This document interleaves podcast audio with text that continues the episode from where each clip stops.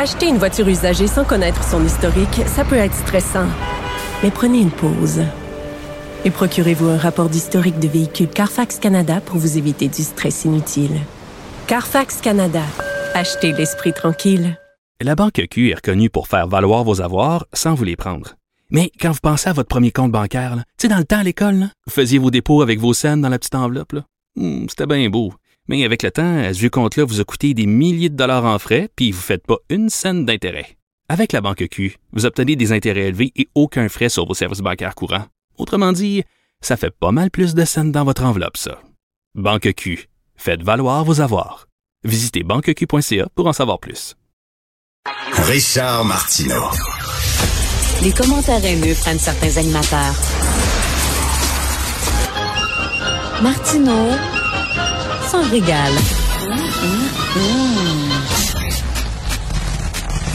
Je pense qu'on n'a jamais autant parlé d'éducation que cette année, entre autres à cause, bien sûr, de, de la grève. Euh, nous allons parler avec Simon Landry. Simon Landry, il est enseignant secondaire. Il a euh, publié euh, cette année un formidable essai sur l'éducation qui s'intitule L'éducation au Québec en ce 21e siècle que je vous recommande. Bonjour Simon. Bonjour Richard. Bon, euh, Simon, qu'est-ce que tu fais toi pendant la grève? Euh, moi, j'ai transformé ma maison en mini-école de quartier. Là. Tous, tous mes amis là, qui sont pas profs, là, qui doivent aller travailler dans le jour puis qui savent plus quoi faire de leurs enfants, mais mes envois ici, là, des fois j'en ai cinq ou six en même temps. Puis là, ben, je peux faire des petites leçons d'école. On, dans le fond, on, on se peut juste s'assurer là, qu'ils perdent pas les acquis euh, qu'ils ont pris depuis le début de l'année scolaire. Tu faut, faut penser, là, exemple, ma plus jeune est en première année. Elle commence à apprendre à lire. Ben là, au début de l'année, ils ont appris les différents sons, les, consonnes, les voyelles, puis ils commencent à tranquillement à déchiffrer des mots. Mais là, moi, la mienne, je la fais lire à tous les jours. On fait des petites leçons. Mais le problème, c'est que celui que ses parents sont juste trop occupés ou qui sont juste déconnectés, puis qui partent leur enfant devant une tablette toute la journée. Mais cet enfant-là, quand l'école va reprendre, il ne reprendra pas où il était le 21 novembre. Il va reprendre essentiellement au 1er septembre. Il va tout avoir perdu. Il Ben va falloir oui. tout recommencer. Alors moi, pendant ce temps-là, ben mes amis euh, qui, qui travaillent, ben ils viennent me porter leur enfant, puis je leur dis tout l'avant-midi, bon, on fait des leçons, on pratique des notions, on va pas trop là, on prend pas d'avance, parce que si on prend de l'avance, quand l'école va recommencer, ces enfants-là vont s'ennuyer. Mais au moins, on s'assure de ne pas perdre les acquis qu'ils ont pris depuis le, le début de l'année. Wow, c'est excellent ça. Donc, t'as quoi? euh, tu dis euh, cinq, six enfants, là? Ouais, ça varie d'une journée à l'autre, dépendant. Des fois, les grands-parents viennent prendre des enfants un après-midi, donc ça, varie d'une journée à l'autre. Mais quand les parents me, me textent pour dire, hey, tu prendre ma, ma fille euh, demain, euh, etc., je dis, ben oui, ouais, je vais rien d'autre à faire littéralement. Là, je suis en grève. Fait que des fois, je peux aller sur des lignes de pitage quand j'ai quelques heures de libre, mais j'en ai pas tant que ça. Mais je me dis, au moins, je rends service de, de, de ma façon. Donc, euh, j'aide les, les autres pères dans mon entourage à pouvoir Wow. continuer à travailler. Ben bravo, euh, bravo Simon, parce que c'est inquiétant pour les parents. Je lis dans la presse, et tu as certainement lu ça aujourd'hui, euh, c'est que tu sais l'école publique euh, chiale beaucoup contre l'éducation à deux vitesses, pas à trois vitesses. Mais là, regarde ça là, Euh, c'est un texte de la presse. Les élèves dont les enseignants sont affiliés à la Fédération autonome de l'enseignement, ils ont manqué, ils ont manqué 14 jours d'école. Ceux dont les profs sont membres du Front commun, ils ont manqué quatre jours d'école. Et les élèves de l'école privée n'ont manqué aucun jour d'école. Donc, quand ils vont se retrouver devant les examens du ministère, ces élèves-là, ben, ils seront pas à égalité, là. Non, j'ai eu le même texte ce matin, Ben effectivement. Puis ironiquement, la première chose qui m'est venue en tête, parce qu'on parle de trois vitesses pour l'examen du ministère, moi dans ma tête, je dis, ben, le ministre Drainville, il a dit que ça n'existait pas trois vitesses. Fait que ça doit être mensonger, cet article-là. Monsieur Drainville dit que ça n'existe pas, ces trois vitesses-là. Écoute, euh, la Fédération autonome, parce que toi, t'as bon, t'as pas la langue dans ta poche, et dans ton dans ton livre qui est très bon, des fois t'écorches aussi les syndicats. Là, t'es un gars avec une parole libre. Euh, euh, la Fédération autonome de l'enseignement, bon, il y a des gens qui euh, demandent des dons pour venir en aide à ces enseignants-là qui n'ont pas de fonds de grève. Mais tu sais, 66 000 membres, peut-être 1000 dollars par année par contribution, ça fait 66 millions de dollars dans les coffres du syndicat. Christy, euh, ça va où cet argent-là? Moi, si j'étais syndiqué, je me dirais, comment ça fait que moi, j'ai besoin d'avoir recours à des dons pour me nourrir alors que vous avez des millions de dollars dans vos coffres? Euh, c'est une excellente question, mais une que je me suis posée euh, depuis quelques semaines. Je sais que, bon, partant, si vous allez sur le site de la FAE ou des syndicats locaux, vous trouverez pas les états financiers publiés. C'est très, très, euh, c'est gardé à l'interne. Moi, j'ai travaillé longtemps pour la FAE à une certaine époque, l'époque où ça a été créé, et j'ai retrouvé dans mes vieux documents les états financiers et tout. Ben, ironiquement, ils ont ce qu'ils appellent un fonds de résistance syndicale qui roule à chaque année, mais apparemment, ce fonds-là, en ce moment, n'existe plus.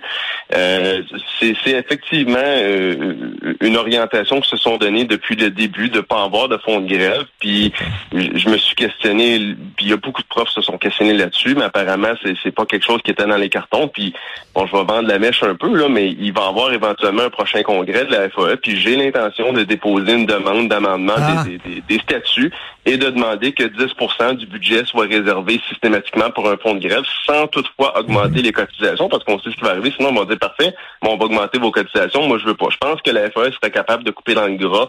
J'ai connu par le passé des événements où euh, on gardait pas trop à dépenses, mais je pense qu'on est capable de serrer la ceinture un peu. par exemple, on reçoit des communications, des photocopies à toutes les semaines dans les écoles, mais souvent c'est du papier euh, lustré, imprimé en couleur, etc. Puis je, vous dirais, là, sans mentir, au moins le tiers des profs qui prennent la feuille qui a sac au recyclage sans même mmh. l'aller.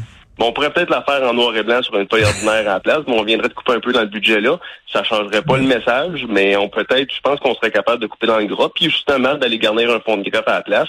Euh, c'est ce que j'ai l'intention de demander. J'ai l'impression que je vais mon amendement va être rejeté assez rapidement, mais je vais quand ah même prendre la peine de le demander. Ben euh, bravo Simon. Puis euh, écoute, tu sais, ça a l'air que c'est peut-être une décision. Je sais pas si c'est une décision des directeurs du syndicat ou du comité ou alors des mais bon, de pas se doter d'un fonds de grève, c'est pas l'idée du siècle parce que ils savaient que leur convention euh, collective euh, allait venir à échéance, qu'il y aurait un bras de fer avec le gouvernement, euh, de, choisir de ne pas se donner de, de, de fonds de grève, c'était pas l'idée du siècle.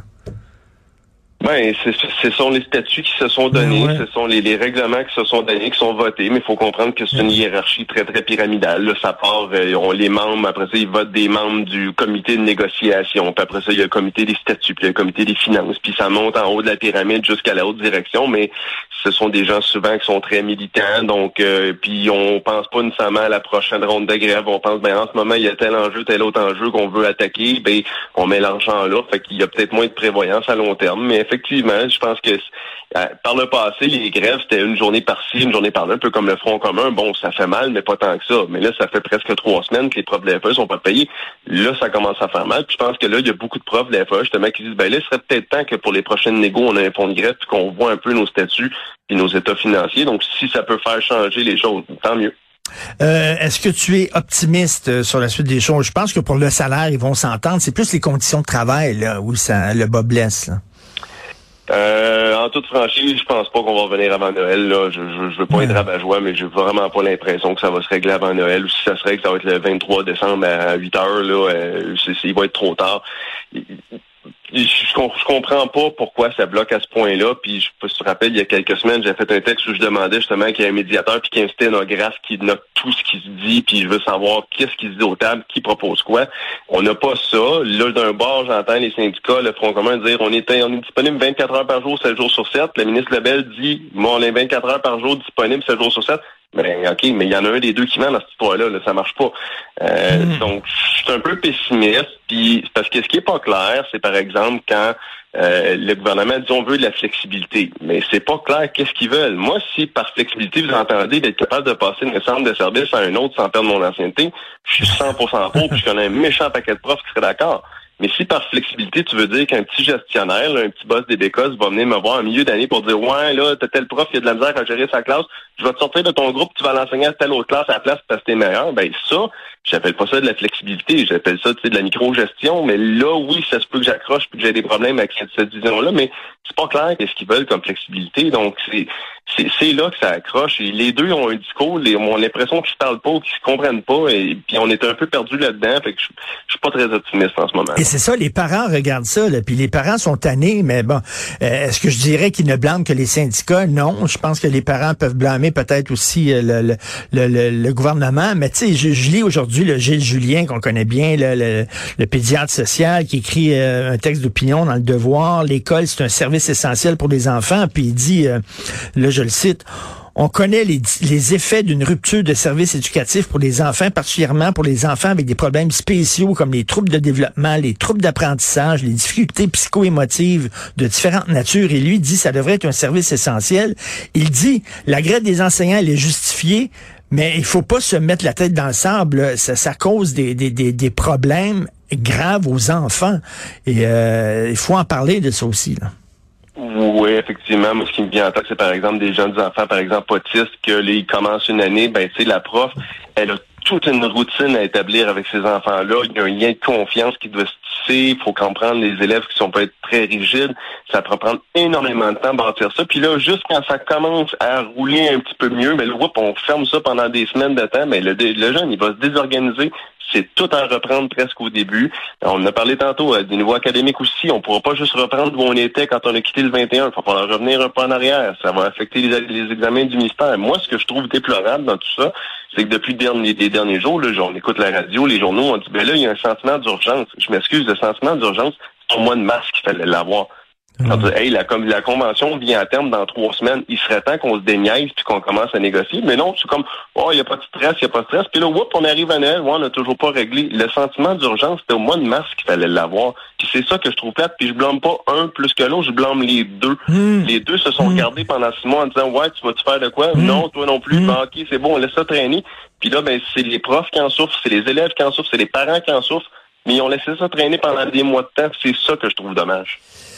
Et on espère que ça va, euh, ça va débloquer. C'est sûr, avant les fêtes, je pense qu'on va oublier ça. Mais écoute, pour euh, pour les enfants, ça va être quoi? Il va falloir rallonger la session? Qu'est-ce qu'on fait là? Parce que déjà, ils, ils se sont tapés la pandémie, puis c'était pas drôle. Non, puis moi, j'ai des, des fois, j'ai des sentiments de pandémie. Là, j'étais à la maison, je me dis, bon, je me sens comme quand j'étais en pandémie. Euh, J'en viens des fois par moment que j'ai oublié que j'ai des groupes à ma charge là, qui m'attendent quand ça va venir. J'y pense même plus. Là, je, suis dans cette optique-là. Euh, je sais que le ministre Drinville a dit on pourrait regarder de canceller à. Ça, on oublie ça, parce que ça, ça relève des conventions locales. Puis vous avez vu à quel point c'est rigide quand on parle de toucher aux conventions locales. Fait qu'on oublie ça. Allonger l'année scolaire, ben là, il y a un paquet de parents qui vont se taper. Vous dites, moi, j'ai planifié mes vacances. Là, ça change tous les plans. Euh, changer le calendrier scolaire, c'est pas si simple. Moi, je pense que l'option la plus simple, ça va être de revenir à l'espèce de liste des savoirs essentiels qu'on avait durant la pandémie. De dire, ben, finalement, quand on va venir, on va venir aux savoirs essentiels, on va raccourcir pas l'année, mais on va raccourcir la charge de travail qu'on a aux jeunes. Euh, parce que je vois, je vois difficilement d'autres avenues possibles. Le calendrier, si on commence à jouer là-dedans, ça va se braquer d'un bord puis de l'autre encore, puis on va être encore pogné là-dedans. Honnêtement, ça va être dur de voir comment on s'en sort, mais je pense que la seule avenue, ça va être de revoir les, notions qui vont être abordées. Mais encore là, on revient dans le même problème qu'en début d'entrevue, c'est-à-dire que les élèves du privé, eux autres, ben, ben ils ont pas arrêté une seconde, ben, eux autres, ils ont ben plus de contenu, ils avancent plus vite, ben là, on, creuse encore plus l'écart entre ces trois vitesses-là qui, n'existent pas, là, apparemment. mais ben, justement, oui, puis... encore plus l'écart, fait que c'est ça. Mais tu sais, là, il y a des parents qui vont dire, ben écoute, euh, finalement, mes enfants, je vais mettre à l'école privée, comme ça, ils vont être protégés d'un conflit de travail si jamais ça revient à un moment donné, là, euh, c'est quasiment une publicité pour l'école privée. C'est la même chose. Ils vont dire, je, vais, je vais protéger mon enfant, je vais sortir de ce classe-là qui a, qui a 22 plans d'intervention sur 30, puis je vais aller dans un milieu où il est mieux encadré, puis qu'il y a moins de discipline à faire. C'est tout ça est dans l'équation. Ça fait des années qu'on dit qu'il faut remettre tout sur la table, tout raser, puis recommencer à zéro, mais il y a une obstination de ne pas faire ça, puis c'est très dommage. Je recommande aux gens de lire euh, ton excellent essai Éducation au Québec en ce 21e siècle. Merci beaucoup, bon courage, euh, et merci de prendre soin des enfants pendant cette grève-là. Merci, Simon. Merci, Richard. Bonne journée.